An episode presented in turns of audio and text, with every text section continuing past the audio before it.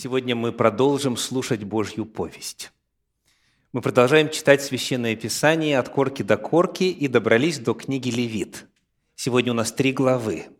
Глава 10, 11 и 12.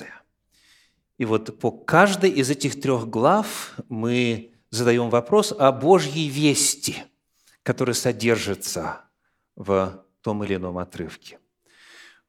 Когда вы смотрите на 10, 11 и 12 главу книги Левит, что там самое яркое, самое объемное, больше всего занимает место и самое значимое с точки зрения того, как оно влияет на практическую жизнь. Помните?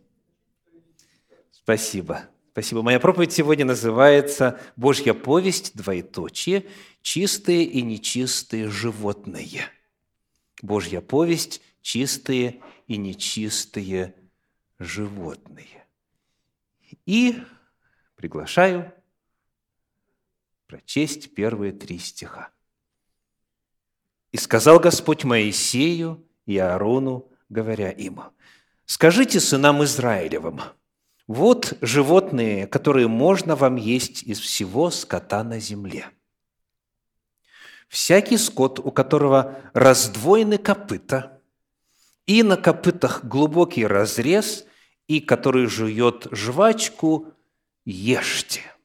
Первое, что мы сделаем сегодня, посмотрим на признаки, оставленные в Библии – как определить, это животное чистое, значит, можно употреблять в пищу, или нечистое, и, соответственно, нельзя? Во-первых, речь идет о наземных животных. Какие два признака? Оно должно быть копытным, оно должно быть парнокопытным именно, копыта должны быть раздвоены, и должно жевать жвачку. Соответственно, система пищеварения – соответствующее. То есть, вот очень просто. Когда смотришь на животное, первый вопрос задаешь какой? Есть копыта? Раздвоены? И второй вопрос, жует ли жвачку? Жует? Хорошо. Не жует? Нельзя. То есть важно, чтобы оба этих признака присутствовали, потому что возьмем свинью. Копыта есть? Есть. Раздвоенные? Раздвоенные. Жвачку жует? Не жует. То есть жвачное животное означает, что животное поглощает пищу, потом ее отрыгивает, пережевывает, отправляет в следующий отдел желудка и так далее. У коровы четырехкамерный желудок, у козы двухкамерный и так далее. Речь идет о системе пищеварения, речь идет об анатомическом устройстве животных. Итак, это наземные. Дальше по тексту рассказывается о водных животных. Прочитаем в 11 главе книги Левит стихи 9 и 10. «Из всех животных, которые в воде, ешьте сих» у которых есть перья и чешуя в воде, в морях ли или реках, тех ешьте, а все те, у которых нет перьев и чешуи в морях ли или реках, из всех плавающих в водах и из всего живущего в водах, скверны для вас. Что значит перья? Это плавники. Да? Вот просто слово устарело. Красноперка. Почему так называется? Соответствующего цвета плавники. Так? Итак, должны быть плавники у водного существа. И второй признак – чешуя. Именно оба признака должны быть. То есть, бывает плавники есть, чешуи нет. Бывает чешуя, есть плавников нет. А может и не бывает, не знаю. Но важно, что оба признака должны присутствовать. Ну, очень просто. Дальше идут какие животные? Крылатые.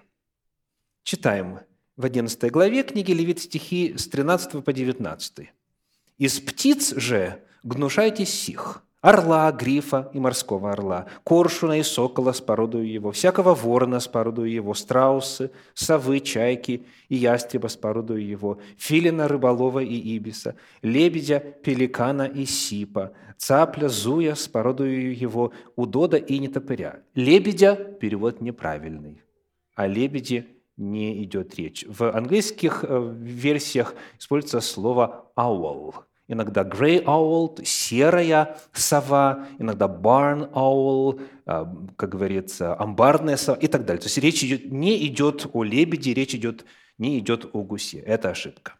А кто знает, что такое нетопырь? Последнее слово в 19 стихе. Это летучая мышь. То есть тут у нас не, не зоологическая классификация, а по способу передвижения. Наземные животные, в воде живущие и по воздуху. Так летучие мыши тоже запрещены. Для кого-то это, конечно, ну, трагедия, само собой понятно. То есть здесь признак какой? Не указано никаких внешних признаков, просто дан список. Вот этих этих нельзя с породою. Этого с породою, этого с породою, этого с породою и так далее. Ну, э, на практике получается, что те, же, те птицы, которые принято э, употреблять, э, утки, гуси, вот, куры, индейки, тетерева, глухари, голуби и так далее, все это чистое. Вот. Это в отношении крылатых. И последняя категория, какая, кто помнит? Насекомые. Насекомые. Читаем стихи с 20 по 21, по 22 в 11 главе книги Левит. «Все животные, присмыкающиеся, крылатые, ходящие на четырех ногах, ногах курсивом, в подлиннике нету, скверны для вас. Из всех присмыкающихся, крылатых, ходящих на четырех ногах, к сожалению, с 1876 года, когда этот перевод был сделан, очень многое поменялось в русском языке. Современный термин «присмыкающийся» это, – это что такое? Это ящерица, например. Это, ну кто еще? И, то есть, это, это синоним термину рептилии. Не об этом идет речь. Тут именно о насекомых. Вот. Э, когда вы читаете это в современных переводах, один сейчас я продемонстрирую, там намного все понятнее. Так вот, из них, из них читаем дальше, а, только тех ешьте, 21 стих, у которых есть голени выше ног, чтобы скакать ими по земле. То есть можно тех, кто скачет. Помимо того, что у них крылья, да, скачет. Сих ешьте из них, 22 стих, саранчу с ее породою, салам с ее породою, харгол с ее породою и хабаб с ее породою. Поди знаешь, что это такое, правда? Вот. вот как предлагает нам современный перевод Российского библейского общества. Итак, вы можете есть саранчу разных видов, любую длинноголовую саранчу, сверчков разного вида и всевозможных кузнечиков – то есть есть голени, ей выше ног, чтобы скакать. По внешнему признаку вот эта категория живых существ, в данном случае насекомых, определяется. Их есть можно. Ну, упомяну, конечно же, что в современном иудаизме их есть нельзя, потому что считается, что традиция не сохранила, что вот это такое. Вот у нас тут транслитерация. Харгол, хабаб, салам, что это такое? Это все еврейские слова, да, то есть нам их не перевели, видите? В синодальном переводе это транслитерация, их просто озвучили а, знаками русского языка. Информация о том, кто именно эти, не сохранилась в иудейской традиции. Поэтому современные законы кашрута говорят, «Э, никаких насекомых не ешьте. Но по Библии, вот, то есть ученые пытаются а, реконструировать. Вот современные переводы, они пытаются найти эквивалент. И у нас тут саранча, сверчки и кузнечики. Причем всевозможные. Так это или не так, знать точно трудно. Но если вдруг кому приспичит, то просто знайте, что а, разрешено. Итак, мы посмотрели на что? Мы посмотрели на то, как отличить чистое от нечистого, что можно, а что нельзя употреблять. Теперь, теперь Какова природа этих животных? Какими словами они обозначены? Что они собой представляют с точки зрения сути этого явления? Посмотрите, пожалуйста, на 11 главу книги Левит, стихи с 10 по 13. Здесь несколько слов, точнее, несколько раз будет повторяться одно и то же слово. Итак, читаем 11 глава, стихи с 10 по 13. «А все те, у которых нет перьев, то есть плавников и чешуи, в морях ли или реках, из всех, из всех плавающих в водах, из всего живущего в водах, вот наше слово, скверны». Для вас. Они должны быть скверны для вас. Мясо их не ешьте, и трупов их гнушайтесь. Все животные, у которых нет перьев и чешуи в воде, скверны для вас. Из птиц же гнушайтесь их. Гнушайтесь – это то же самое слово, что скверны, только в форме глагола в оригинале. Из птиц же считайте скверными сих, орла, грифа и так далее. То есть мы видим, что этот вот термин, он распространяется на разных животных, и на водных, и в данном случае на крылатых. Что это за термин? В переводе Кулакова, Институт перевода Библии в Заокске, написано «отвратительны». Они отвратительны. А в подлиннике еврейское слово «шекац», там, где существительное, и «шакац», там, где глагол – в современном иврите это слово а, означает, слово «шекец» означает «мерзкий», а также а, «грязный», то есть нечто вот такое запачканное, испачканное. Вот это один термин, который описывает их природу. Но чтобы проиллюстрировать, посмотрим, как этот а, термин используется в 41 и 42 стихе. Э, Левит 11 глава, 41-42. «Всякое животное, присмыкающееся по земле, скверно для вас, не должно есть его, всего ползающего на чреве». Представили себе сейчас картину? Ползающих на чреве, и всего ходящего на четырех ногах, и многоножных из животных присмыкающихся. То есть это вот как раз насекомые всевозможные – не ешьте, ибо они скверны. Снова, снова это слово повторяется несколько раз. Итак, иллюстрация. Иллюстрация сороконожка. Вызывает у вас аппетит? Сороконожка. А как насчет таракана или паука? Они есть такие большие, мясистые. Некоторые их племена поедают, а потом вот этими клыками, которые есть у паука, они потом, как зуботисткой, мясо вытаскивают между зубов. Вот, да? Так на костре обжаривают и так далее. Очень вкусно говорят. Вот. Вот эта вот ассоциация э, отношений, которые у, у вас вызывает паук, таракан, сороконожка, всякие многоножные, которые червяки, гадюки там и так далее – вот это шекец. Вот этим термином обозначаются все нечистые животные. Вот это их природа. То есть, иными словами, к кролику, который представляет собой не только ценный мех, но и диетическое а, мясо, как нас учили в Советском Союзе, и к гадюке в плане поедания по, по Библии одинаковое отношение. Это шекец, это скверное, это мерзкое, это гадкое, это грязное. На это смотреть противно не то, что есть. Вот это библейский взгляд, что касается природы этих животных. И есть еще один термин в параллельном месте. Значит, этот список чистых и нечистых животных, он повторяется еще раз в книге Второзакония в 14 главе. Вот что там написано в качестве предисловия. Второзаконие 14.3. «Не ешь никакой мерзости». И дальше то, что мы уже с вами изучили по 11 главе книги Левит. То есть еще один термин используется в книге Луки э, Левит в 11 главе «скверное», а в книге Второзакония в 14 главе какой термин? Мерзость. Здесь другое слово – в оригинале это еврейское «тоева», «тоева» в качестве существительного, в форме глагола это «таав», глагол «таав». Давайте посмотрим, что это означает. Книга Иова, 9 глава, стихи 30 и 31. Иова, 9 глава, стихи 30 и 31.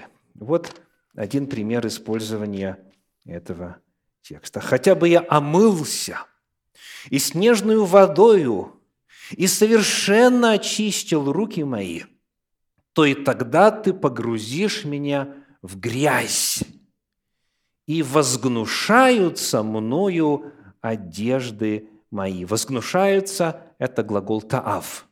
то есть считать мерзким.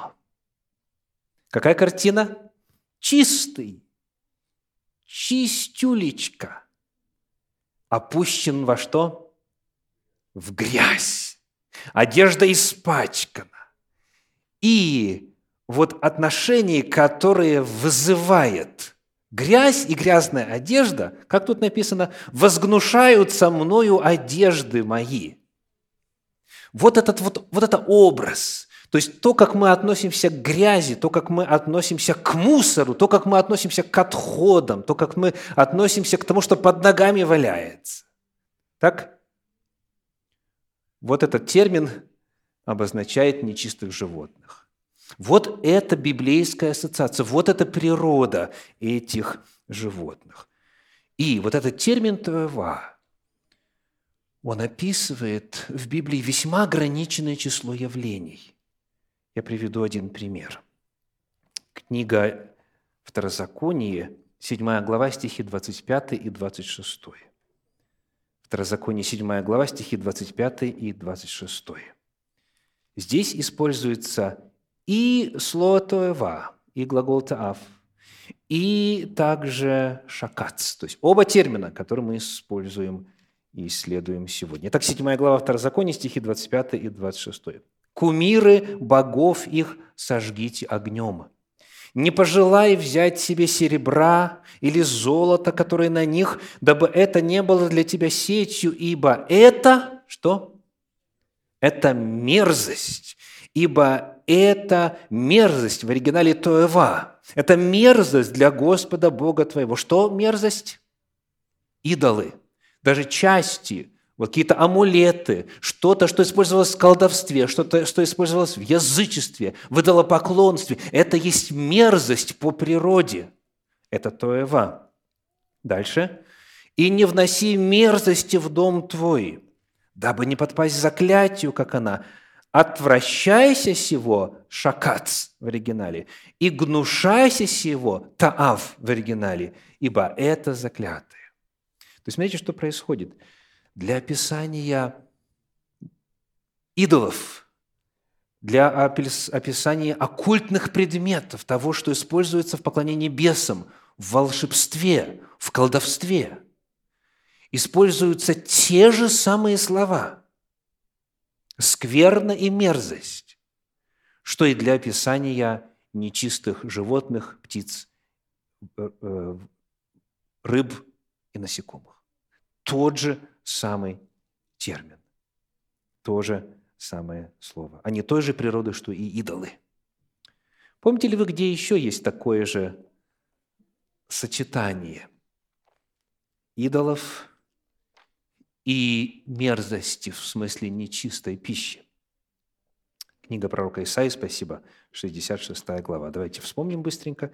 Исаия, 66 глава, стихи с 15 по 17. 66 глава, стихи с 15 по 17. «Ибо вот придет день, придет Господь в огне, и колесница его, как вихрь, чтобы излить гнев свой с яростью и прещение свое с пылающим огнем. Ибо Господь с огнем и мечом своим произведет суд над всякой плотью, и много будет пораженных Господом.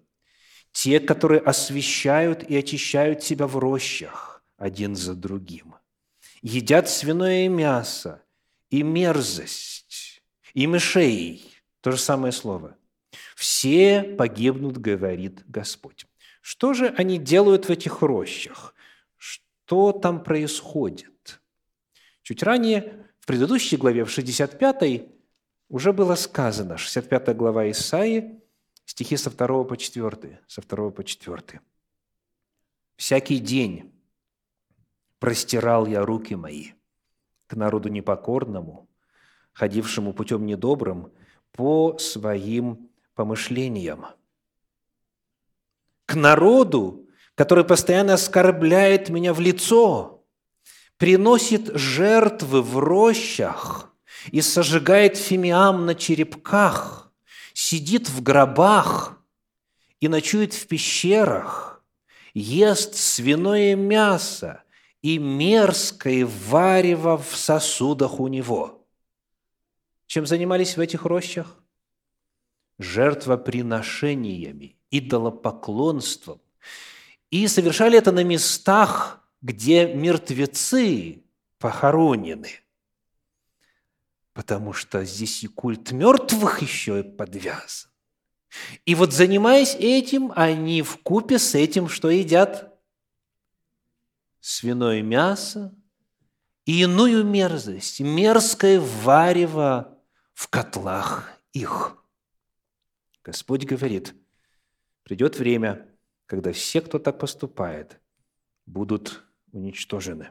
То есть, смотрите, идолы, идолослужение, идолопоклонство, бесы и нечистая пища, употребление нечистых животных снова взаимосвязаны. Они одинаковой природы. Для описания и одного, и другого используется то же самое слово, те же самые термины – скверное и мерзкое. То есть, что, я надеюсь, сейчас очень уже прозвучало понятно. Понятие чистой и нечистой пищи, понятие чистых и нечистых животных – это понятие никак не связанное с церемониальным законом, так называемым. Это не вопрос о том, что делать в храме или чего не делать в храме. Это не вопрос служения во святилище. Это не вопрос церемоний.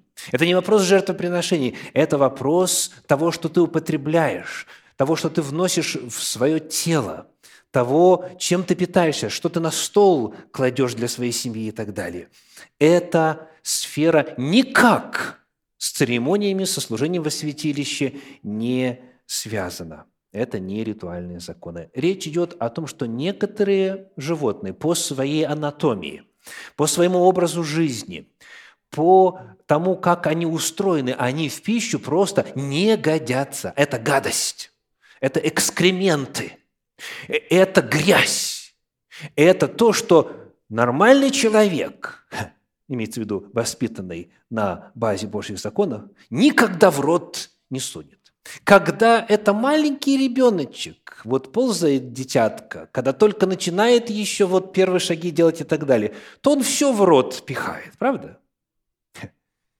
Про меня вот мои родители рассказывали всякое интересное. Вот в этом отношении. Но когда не понимаешь, что не понимаешь, а далее растешь и, и понимаешь, что вот это гадость, а это можно. Все очень просто. Итак, вот природа. Вот природа этих явлений. Теперь последний вопрос сегодня. По какой причине Бог учредил эти различия? Какова причина запрета на употребление нечистого мяса, мяса нечистых животных. Традиционно, если вы зададите этот вопрос в тех общинах, где эти законы считаются значимыми и доселе действующими, то вам ответят ради здоровья. Так? Чтобы обезопасить человека от болезней. И приведут информацию о трихинеллезе у э, свиньи, и там много чего. И в действительности современные исследования, они подтверждают Божьи заповеди. И об этом можно было бы долго говорить. Есть соответствующие источники, есть соответствующие научные данные и так далее. Но мы занимаемся исследованием Библии. Цикл проповеди называется «Божья повесть». Сказал ли где-нибудь Бог, что нельзя кушать креветок или кальмаров, или осьминогов, или любую другую гадость, потому что это плохо повлияет на здоровье. Давайте прочитаем, что непосредственно в тексте говорится. Книга Левит, 11 глава, стихи 43 по 47. Левит, 11 глава, стихи 43 по 47 не оскверняйте душ ваших каким-либо животным присмыкающимся, и не делайте себя через них нечистыми, чтобы быть через них нечистыми, ибо я Господь Бог ваш. Освящайтесь и будьте святы.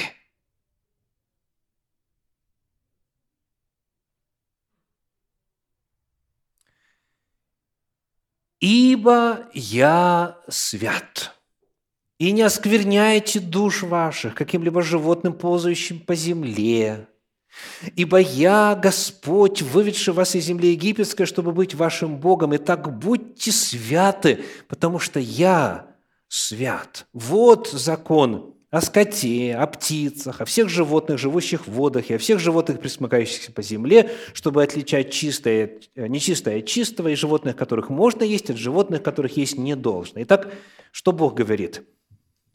Какого характера эти законы? С чем они связаны? Какова причина запрета на употребление нечистого? Это вопросы святости. Не ешьте этого, не употребляйте, чтобы не осквернять душ ваших, потому что я свят, и вы должны быть святы. Воздержание от нечистой пищи – это вопросы святости, согласно Священному Писанию.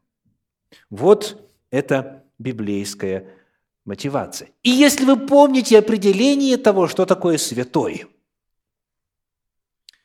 то все должно встать на свои места.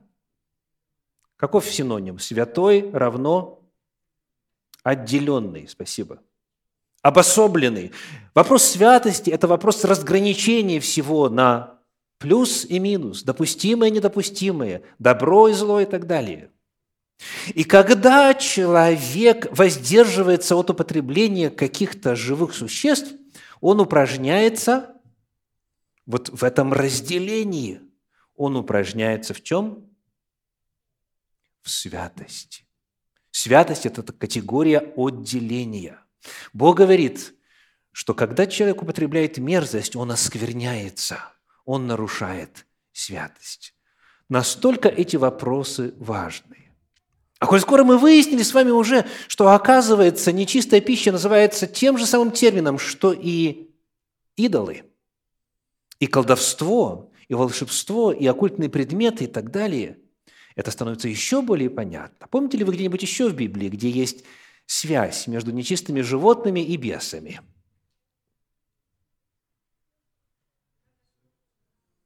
Спасибо. Помните, куда бесы попросились? в свиней попросились. Хотя там не указана причина, но, пожалуйста, на лицо взаимосвязь. В свиней, в нечистую попросились. А что говорит книга Откровения, 18 глава?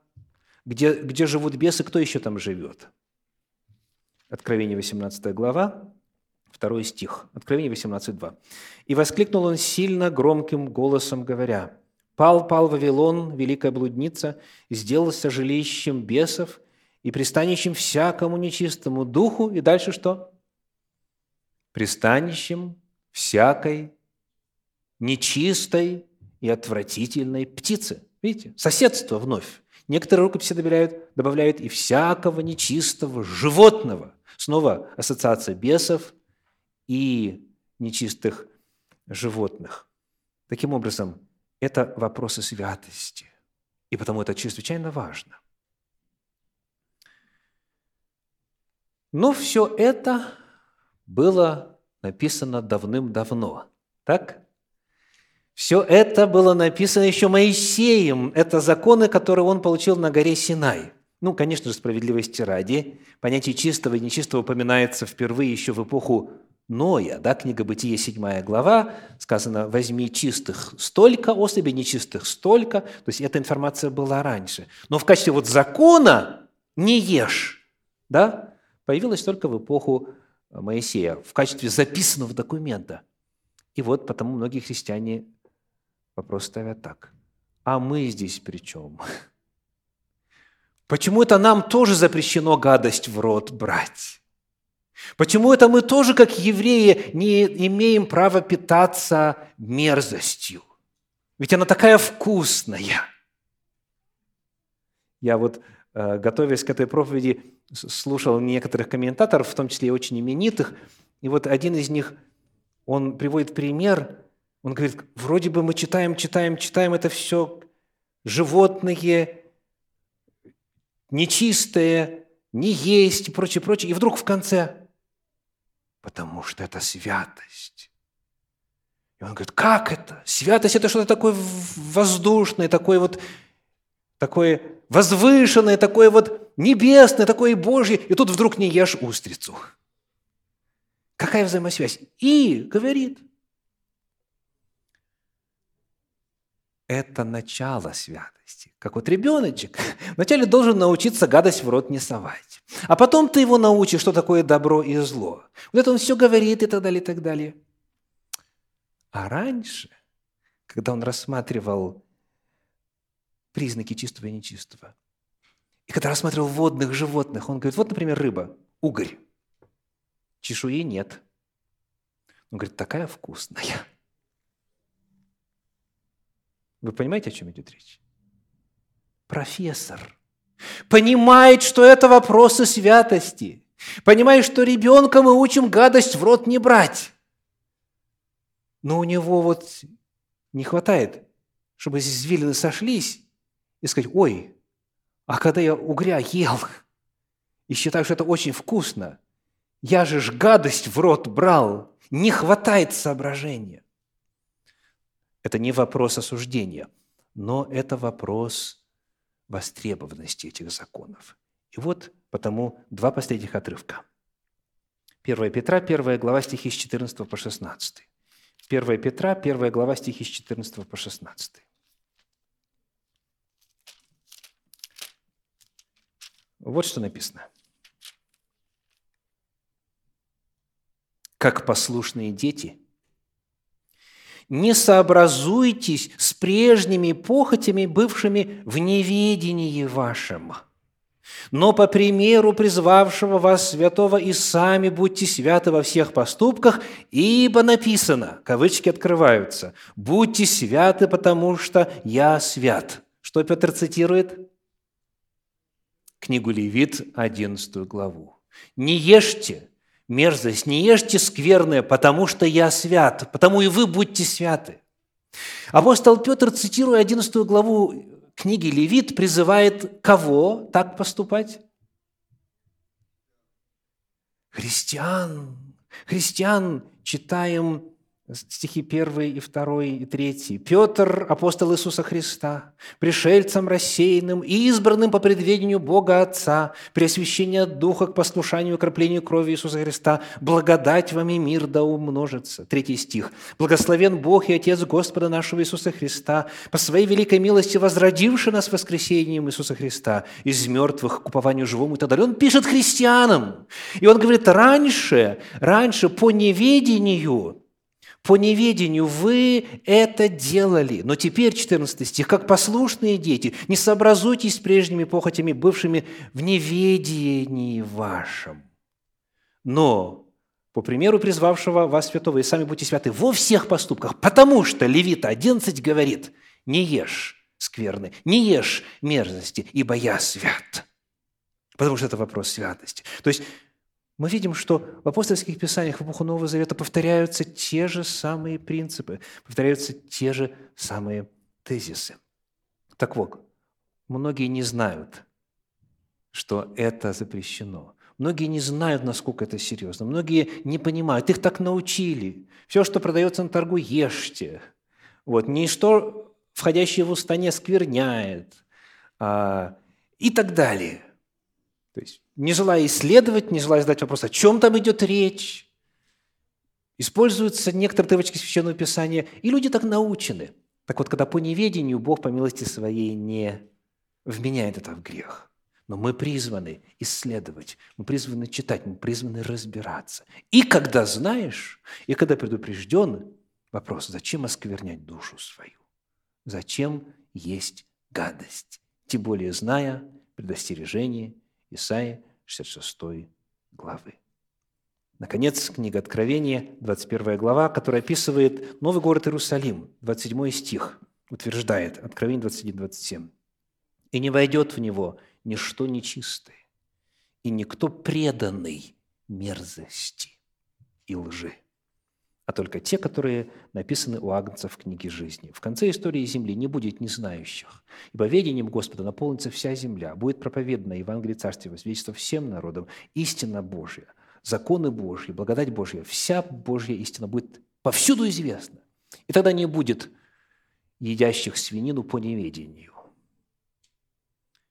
И тогда ответственность будет полная.